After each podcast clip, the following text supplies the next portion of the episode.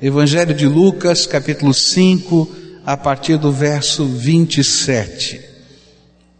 A palavra do Senhor nos ensina, Lucas 5, a partir do verso 27, onde está escrito assim: Depois disso, Jesus saiu e viu um publicano chamado Levi sentado na coletoria e disse-lhe: Siga-me. E Levi levantou-se, deixou tudo e o seguiu. E então Levi ofereceu um grande banquete a Jesus em sua casa. E havia muita gente comendo com eles, publicanos e outras pessoas. Mas os fariseus e aqueles mestres da lei que eram da mesma facção queixaram-se aos discípulos de Jesus: Por que vocês comem e bebem com publicanos e pecadores? Jesus lhes respondeu: Não são os que têm saúde que precisam de médico, mas sim os doentes. Eu não vim chamar justos, mas pecadores ao arrependimento.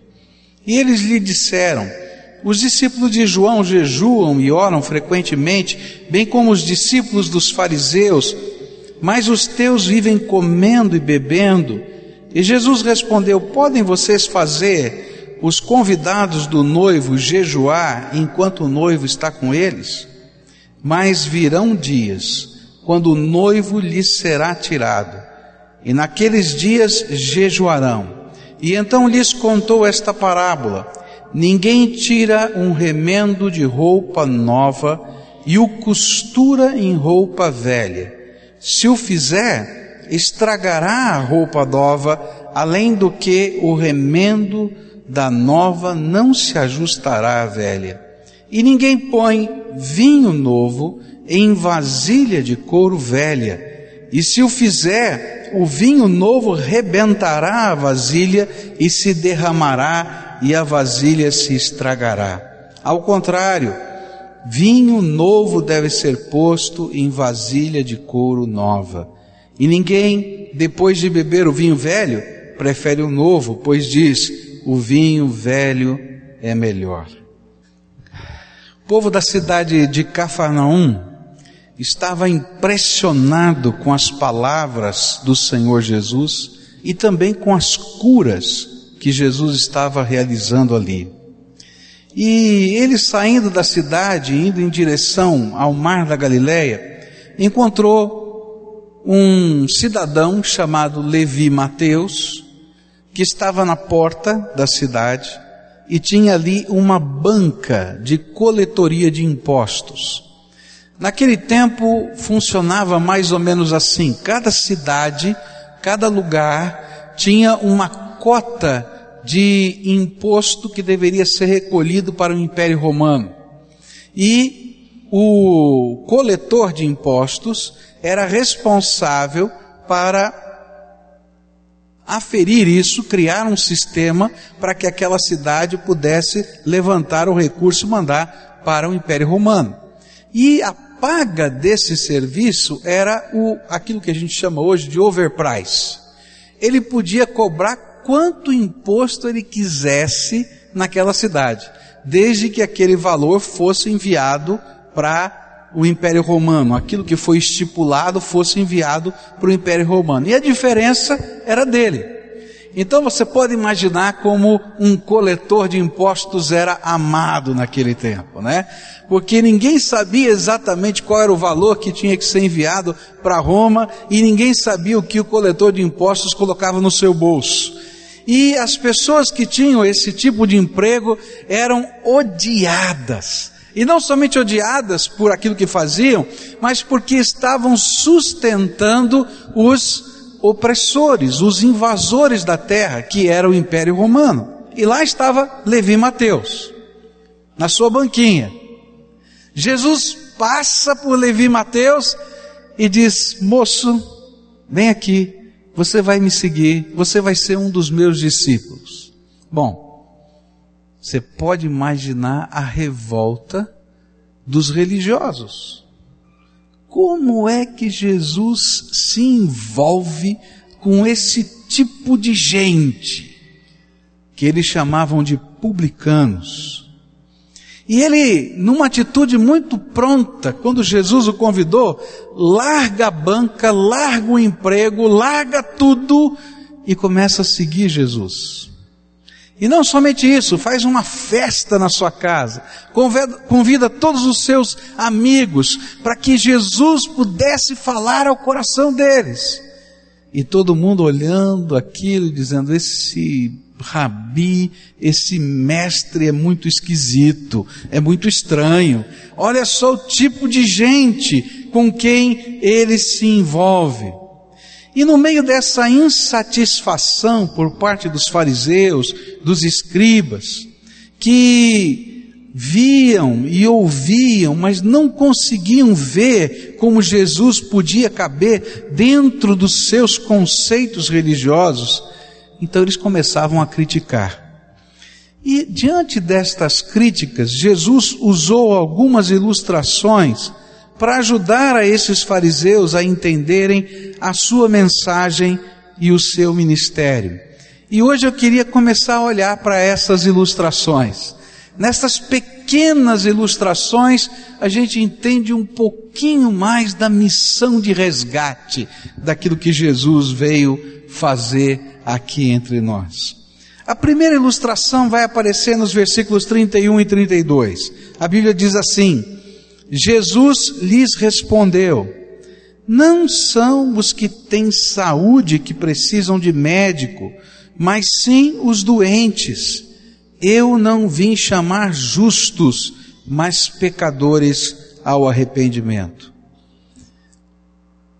Os fariseus viam Mateus, Levi Mateus, e os seus amigos como pecadores condenados. Mas Jesus via cada pessoa, inclusive os fariseus, como doentes espirituais, pacientes que necessitavam da ajuda de um médico. E era por isso que Jesus tinha vindo a essa terra. Porque todos nós estamos doentes espiritualmente. É interessante isso porque é muito fácil a gente identificar a deficiência do outro. Os surdos, mesmo não ouvindo, eles podem identificar a deficiência dos cegos e dos cadeirantes. Os cadeirantes, mesmo não tendo condição de locomoção, eles podem identificar muito bem a deficiência dos surdos e dos cegos. Os cegos conseguem identificar a deficiência do surdo e é interessante quando um surdo e um cego estão conversando. Vocês já viram? Um surdo e um cego conversar? Porque para eles poderem conversar, um tem que segurar na mão do outro, não é? E a gente tem que ensinar alguns sinais para um e para o outro. Mas eles conseguem identificar. Todos nós que estamos aqui estamos olhando para esse grupo de deficientes e nós conseguimos claramente identificar as deficiências deles mas nem sempre nós somos capazes de enxergar a nossa própria deficiência. É muito mais fácil a gente ver o erro dos outros, não é verdade? Do que enxergar o seu próprio erro. E é justamente disso que Jesus está falando. Jesus não veio para esse mundo para trabalhar com os perfeitos, porque não existe perfeito nessa terra. Uma vez tinha um grupo de homens que foram colocar uma mulher adúltera para ser apedrejada, porque a lei dizia que o adultério era digno de morte e deveria ser a mulher apedrejada. E aqueles homens vão testar Jesus e levam aquela mulher, e está aquela roda, aquela turba de gente na volta do Senhor Jesus. Jesus está escrevendo na areia, e alguns comentaristas dizem que aquilo que Jesus estava escrevendo na areia eram os pecados da multidão. Não sei se é verdade, a Bíblia não fala isso. Mas uma coisa eu sei: que quando Jesus disse, quem não tem pecado, atire a primeira pedra, dos mais velhos até os mais novos, cada um foi indo embora. O que Jesus está dizendo é o seguinte: eu vim, porque esse mundo, eu, você, cada um de nós, cada ser humano, está doente. E a doença que a gente está vivendo, às vezes não é perceptível, aos nossos olhos, nem num raio-x, nem numa ultrassonografia, nem numa ressonância magnética, nem qualquer outro exame mais avançado de hoje. Mas dentro de nós existe uma doença espiritual chamada pecado. E ela começa pequenina. E às vezes aos nossos olhos parece ser sem importância. Mas dentro de nós ela vai crescendo secretamente. E vai como uma enfermidade o faz, solapa as nossas forças. E vou dizer mais, se ela não for curada, ela mata. E se é trágico a gente imaginar que uma doença mata o corpo, mais trágico ainda saber que o pecado condena a nossa alma ao inferno. Palavra do Senhor diz claramente: todos pecaram e destituídos estão da glória de Deus. A palavra de Deus é muito clara: o salário do pecado é a morte. Mas graças a Deus que o versículo não termina aqui. Mas o dom, o presente gratuito de Deus é a vida eterna em Cristo Jesus. O que os escribas e fariseus estavam fazendo é exatamente o que nós fazemos. Nós somos tremendamente rápidos para diagnosticar as necessidades dos outros, mas somos cegos para enxergar as nossas próprias deficiências espirituais. O que Jesus estava dizendo era: se os publicanos são pecadores, os fariseus também são. E se os publicanos são pecadores, eles precisam de um médico. E se os fariseus também são, também precisam. É estranho, não é? É interessante quando a gente fala de perdão, porque quando a gente fala de perdão, quando o perdão tem que ser oferecido para mim ou para você, é fácil a gente achar argumentos para dizer me perdoe. Mas quando o perdão tem que ser oferecido para outro, é fácil a gente achar argumentos para dizer esse aí não presta, não vale a pena perdoar. Isso porque nós somos muito parecidos com os fariseus. Nós crescemos e formamos uma máscara, e nós vestimos a roupa da nossa máscara, e essa máscara, essa roupa, esse jeitão de ser, ele tenta mostrar uma justiça que na verdade não existe dentro da gente. E era por isso que quando Jesus olhava para os fariseus, ele falava algumas verdades cortantes, doídas, que eles não gostavam de ouvir. Olha só o que ele disse em Mateus 23, verso 25. Ai de vós, escribas e fariseus hipócritas, porque limpais o exterior do corpo e do prato, mas por dentro estão cheios de rapina e de intemperança.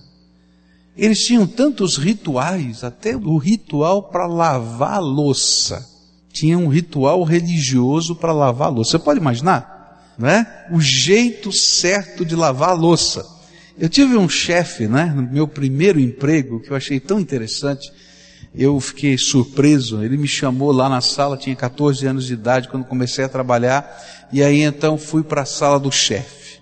E ele então, eu um garoto de 14, ele, e dizia para mim assim, ele já bem maduro, já para lá dos seus 60 anos, e ele disse assim, Senhor Pascoal, e eu já fiquei tremendo na base, né? O dono da empresa foi me chamando de Senhor Pascoal, é, pois não, é, o senhor que grampeou essas folhas, sim senhor, fui eu que grampeei. Então vem aqui que eu quero lhe mostrar uma coisa. Toda vez que você grampear a folha, por favor, não coloque o grampo nesta posição, ponha um pouquinho mais inclinado, assim a resistência do papel fica melhor e vai rasgar em, em, com maior tempo de uso. O senhor entendeu? Eu, sim senhor. e fui embora. Fiquei pensando assim: eu fui chamando a diretoria da empresa para aprender a grampear papel. E é interessante isso. Como a gente é capaz de enxergar até o defeito de um grampo, mas não é capaz de enxergar o seu próprio nariz. Eu posso dizer que você está lavando mal o prato, porque tem um jeito religioso diferente de lavar, mas não posso olhar para o meu coração. É isso que Jesus está dizendo. E aí o verso 26 diz assim: Fariseu cego, limpa primeiro o interior do corpo, copo, melhor dizendo, porque também o exterior se torne limpo. Ai de vós, escribas e fariseus hipócritas, porque sois semelhantes aos sepulcros caiados, que por fora realmente parecem formosos, mas por dentro estão cheios de ossos e de toda imundícia, e assim também vós exteriormente pareceis justos aos homens, mas por dentro estáis cheios de hipocrisia e de iniquidade. É interessante que os fariseus não eram o filho pródigo, que era culpado dos pecados da carne, mas certamente eles eram os filhos, o, representavam o filho mais velho e eram culpados dos pecados do espírito, da mente, da dos olhos, da percepção da vida. Os pecados do espírito são as divisões da nossa alma, a nossa hipocrisia, a cegueira que nós temos diante dos valores invertidos da nossa vida. E assim como Jesus precisava abençoar os publicanos, como Mateus Levi, ele precisava curar os fariseus. Assim como Jesus precisava limpar da imoralidade, ele precisava transformar o coração insincero no coração sincero. E o primeiro passo para ser curado de uma doença chamada pecado é admitir que nós temos uma grande necessidade de cura e que precisamos fazer algo urgentemente, antes que seja tarde demais. E se nós não fizermos isso, queridos, olharmos para dentro de nós mesmos e deixarmos Jesus transformar os valores da nossa vida e as práticas do nosso dia a dia e a nossa boca e os nossos olhos, Quem está perdido somos nós. Jesus disse uma coisa tremenda, tremenda. Se os seus olhos são maus, toda sua alma está em escuridão. É tremendo, não é? Há pecados que são fáceis da gente diagnosticar na sociedade. Ah, esse aqui se prostitui, aquele ali se droga, aquele ali rouba.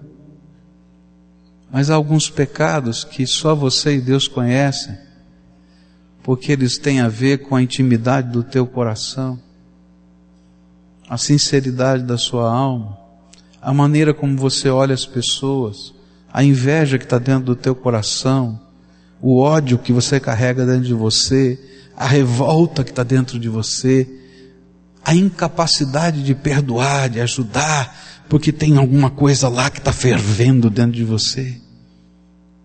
Eu quero dizer para você que Jesus veio a esse mundo para abençoar, para resgatar, para salvar, para transformar o doente.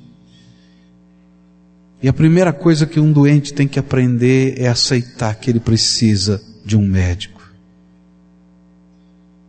Eu quero dizer que eu preciso de Jesus.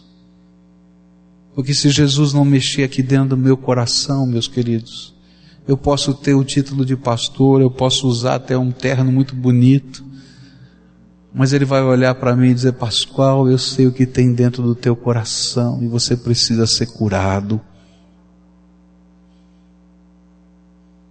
E eu quero dizer que Ele está olhando para o teu coração. E o que a Bíblia está me ensinando é que quem precisa de cura sou eu, é você, somos todos nós. Não tem jeito. Não tem outra maneira. Talvez o meu pecado seja diferente do seu. Talvez não tenha o mesmo nome, nem o mesmo efeito, mas continua sendo uma doença que precisa de cura e que só Jesus pode me dar essa cura. E o grande problema, meus queridos, é que às vezes nós não somente não enxergamos o que está dentro da gente, como nós também nos acercamos de um grupo que faz diagnósticos errados.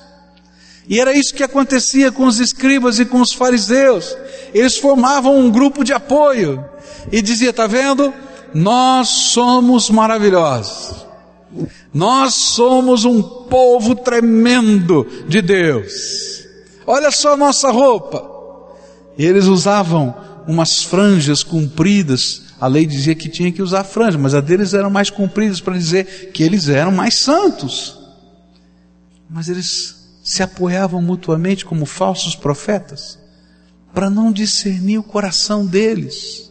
A Bíblia diz em 2 Coríntios 7:1, ora amados, visto que temos tais promessas, purifiquemo-nos de toda a imundícia da carne e do espírito aperfeiçoando a santidade no temor de Deus. Os pecados do espírito precisam ser trabalhados. Jeremias 6,14 diz assim: também se ocupam em curar superficialmente a ferida do meu povo, dizendo paz, paz, quando não há paz. E ele está falando dos falsos profetas, que estão dizendo para a gente: olha, paz, paz, paz, mas não tem paz. Não está bem. Ah, está bonitinho, mas não está bonitinho. Olha para dentro. É mais profunda a ferida. E a Bíblia vai dizer uma coisa tremenda.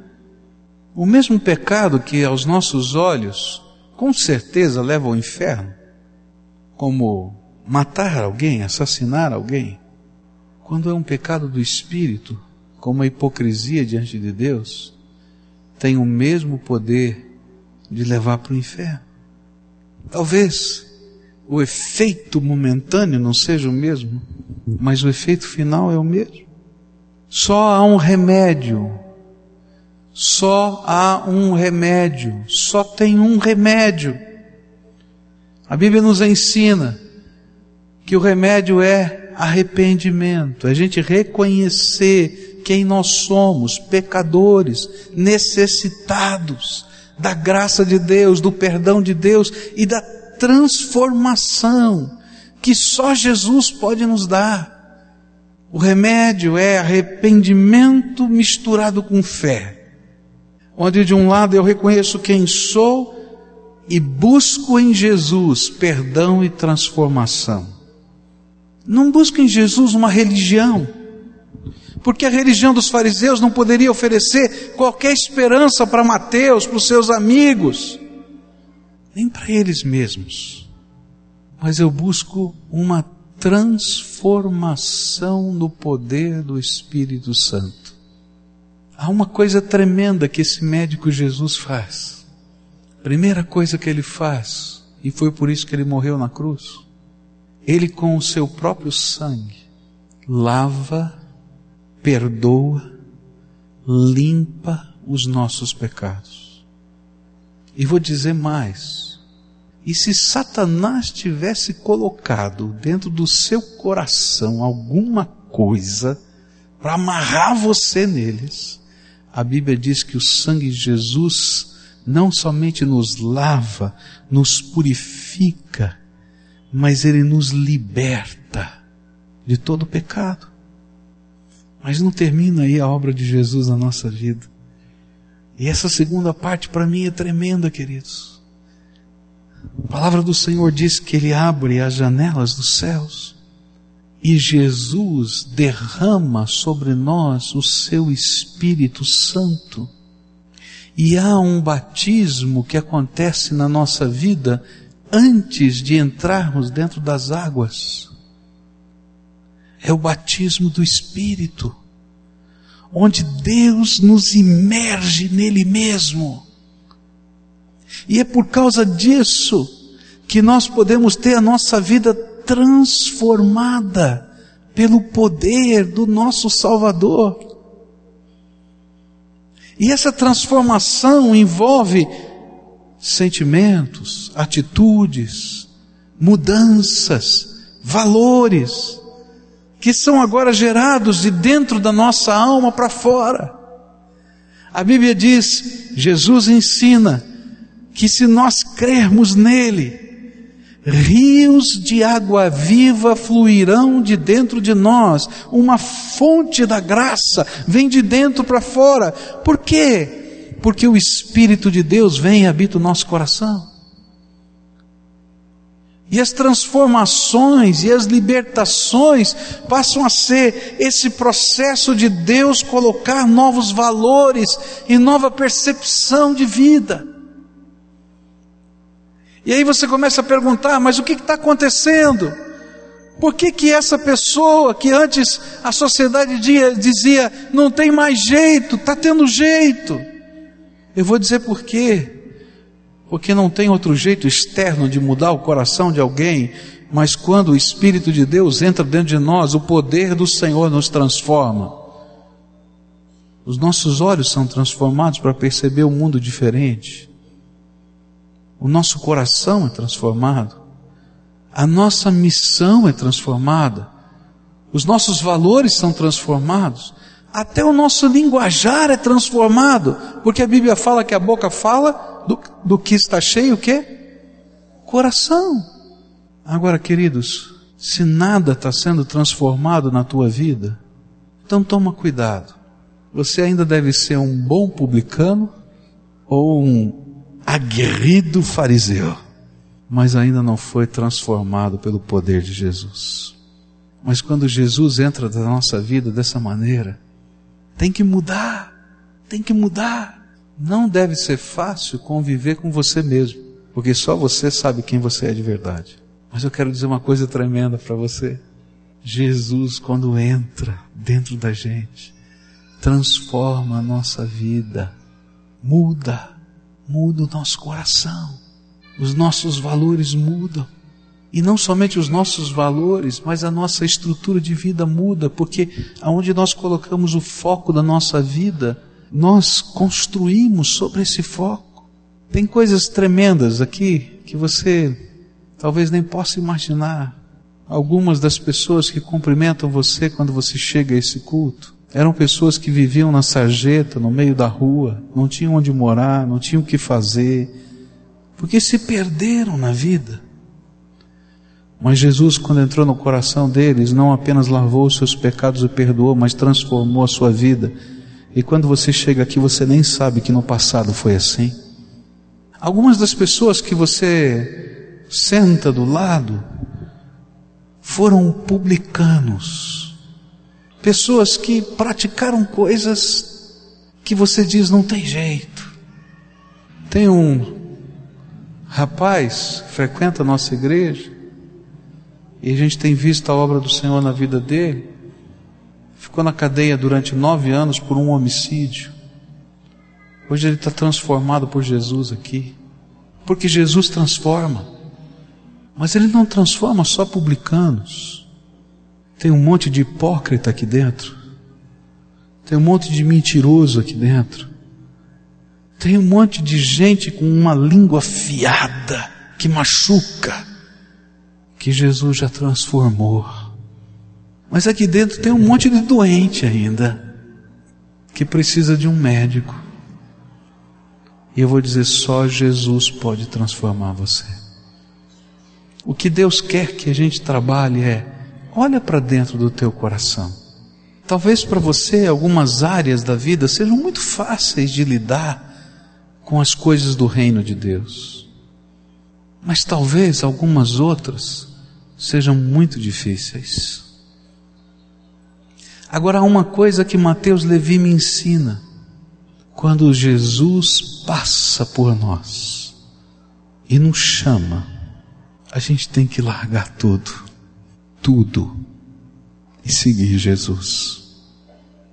Eu imagino que para Mateus Levi, e Mateus Levi foi o autor do Evangelho de Mateus, não foi fácil, não foi fácil Jesus passar por ele e ele com um negócio maravilhoso, e muito provavelmente Mateus Levi estava focado na grana, o negócio dele era ganhar dinheiro, e ele tinha o melhor negócio, porque ele podia ganhar quanto ele quisesse.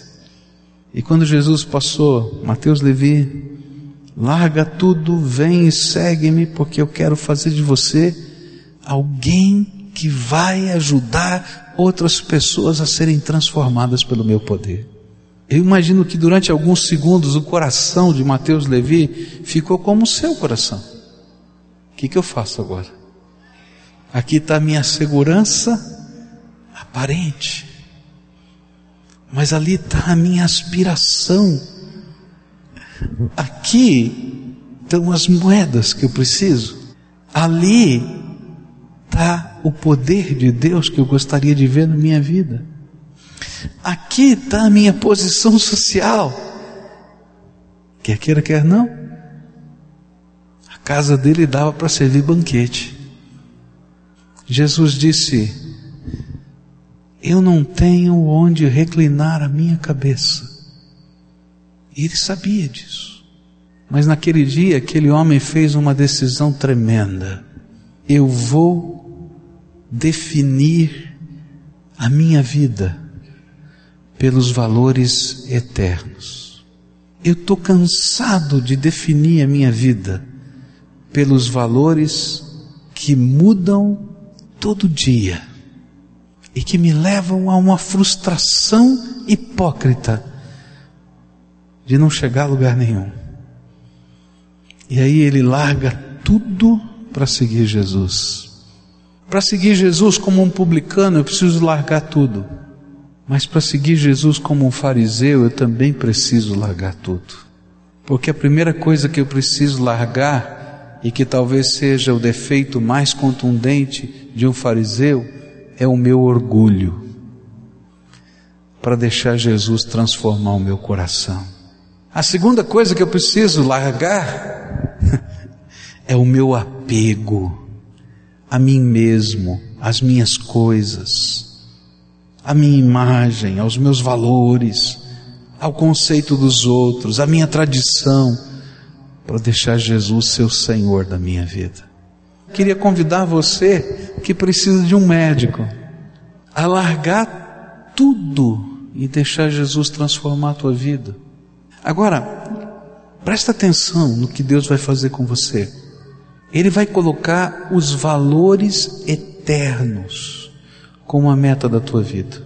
E quando Deus coloca os valores eternos como meta da nossa vida, nós vamos ter que depor algumas fortalezas do nosso coração nas mãos de Jesus. Começa com os nossos olhos críticos para olhar para as pessoas com os olhos de Jesus e saber que Jesus pode fazer alguma coisa nova na vida das pessoas, por pior que elas sejam, porque Ele está fazendo na minha vida. Mas não para nos meus olhos, porque o Senhor vai fazer você olhar para dentro do teu coração e Ele vai dizer: Eu vou mudar isso que está aí dentro. E você vai dizer: Mas como? Isso aqui? E Ele vai dizer: Você vai entregar na minha mão? publicano ou fariseu, tanto faz, mas doente que precisa da graça de Deus, que crê que só há um médico que pode transformar a tua vida, Jesus. Alguém que vai confessar os seus pecados, não apenas para que o sangue de Jesus os purifique, os lave, mas alguém que vai dizer: Jesus, eu quero ser transformado de tal maneira que a minha escravidão a estas práticas, atitudes, sentimentos e visão sejam mudadas.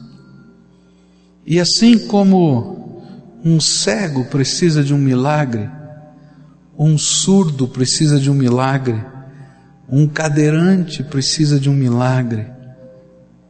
Eu e você precisamos de um milagre todo dia. Que Jesus transforme o nosso viver, o nosso coração. E que os valores do reino passem a ser as metas da nossa vida. Não são os sãos que precisam de médico. Se você acha que está tudo bem na tua vida, então você não precisa de Jesus. Mas se você é capaz de enxergar que você é o pecador, que você é o carente da graça, que você é aquele que precisa que Jesus o transforme, aí então, aí então a gente vai procurar o médico. E vai dizer: Jesus, olha para mim, olha para os meus olhos, olha para o meu coração olha para minha alma, olha para os meus sentimentos e me transforma. E se existem vícios de um publicano, eu creio num Jesus que liberta. E se existem defeitos de caráter, eu creio num Jesus que transforma. E se existem mágoas doídas dentro da alma que nos faz ser pessoas revoltadas conosco mesmo. Eu creio num Jesus que derrama o óleo do Espírito para tratar as feridas do nosso coração. Sabe por que eu creio? Porque tudo isso que eu estou falando, Jesus está tratando na minha vida. Pecados, sentimentos, amarguras, dores, Cada um tem a sua história, eu tenho a minha. Mas eu dou graças a Deus porque Jesus é o meu médico. E eu estou no hospital dele. Num processo santo e santificador de transformação. E eu queria convidar você hoje a olhar para dentro do teu coração como publicano ou como fariseu e confessar os seus pecados, do espírito ou da carne, e dizer: Jesus, me cura, me transforma, me salva, me lava, coloca novos valores, nova visão, novo propósito, novas metas. Se você é essa pessoa a quem o Espírito Santo está chamando, eu vou convidar você para a gente orar juntos aqui. Lembra, você está dizendo para Jesus: pode mudar o que o Senhor quiser na minha vida. E Ele vai mexer, vai mexer em muitas coisas. E essa primeira oração, querida, é só tua, não posso fazer por você, porque ela é uma oração de confissão e de entrega. Fala para Jesus, confessa, entrega O que é mais difícil de entregar, entrega. O que você é mais resistente, entrega. Porque o médico dos médicos e Senhor dos senhores vai cuidar da tua alma daqui para frente. Agora pede para Ele fazer a mudança que Ele achar que precisa acontecer, do jeito que Ele quiser. Não é do teu jeito, é do jeito dele. O que do teu jeito não funcionou até hoje, querido. Só vai funcionar do jeito dele. Diz para Jesus: Jesus, eu preciso de liberdade, me liberta, por favor, me liberta, por favor. Me liberta. Agora eu quero orar por você. Jesus, a tua palavra nos promete duas coisas tremendas que se nós nos arrependermos dos nossos pecados e confessarmos os nossos pecados a Ti, dispostos a abandoná-los, o Senhor é fiel e justo para nos perdoar os pecados e purificar de toda, toda, toda injustiça. A tua palavra, Senhor, nos prometeu que se nós buscássemos a tua face, o Senhor nos libertaria. Tua palavra nos disse, Senhor, conhecereis a verdade e a verdade vos libertará. A tua palavra nos disse, Senhor, eu sou o caminho, a verdade e a vida, e ninguém vem ao Pai senão por mim. Ah, Jesus, nós precisamos de libertação. Vem com o teu poder aqui, Senhor, e abençoa. A tua palavra nos disse, Senhor, que haveria transformação. Aquele que crê em Cristo, nova criatura é as coisas velhas já passaram, e eis que tudo se fez novo. Tu nos prometeste uma nova vida. E eu quero te pedir agora, Senhor, abre as janelas dos céus agora, abre, Senhor. E derrama do teu Espírito Santo aqui nesse lugar de uma maneira tremenda e poderosa. E que o teu espírito de cura, o teu espírito de transformação, o teu espírito de libertação, liberdade, o teu espírito de alegria, o teu espírito, Senhor, de regozijo, de festa na tua presença. Encham esses corações agora, Senhor, no poder do Senhor. E que, Senhor, teu espírito dentro desses corações possa ser o professor particular a ensinar a viver um passo de cada vez, dia a dia. E que na graça do Todo-Poderoso a gente possa viver transformados, todos os dias sendo transformados, como diz a tua palavra, de glória em glória, até que a perfeita imagem de Jesus seja formada em nós. Faz isso na minha vida, Jesus, faz isso na vida dos meus irmãos aqui. Abre as janelas dos céus e derrama do teu espírito agora, derrama, Senhor e que todo o poder das trevas que luta contra nós e que nos escraviza seja agora repreendido e expulso em nome de Jesus. E que haja, Senhor, manifestação da graça e do poder do nosso Salvador. Começa, Pai, essa obra nas nossas vidas. Começa, Senhor, em Teu nome nós pedimos. Amém e amém.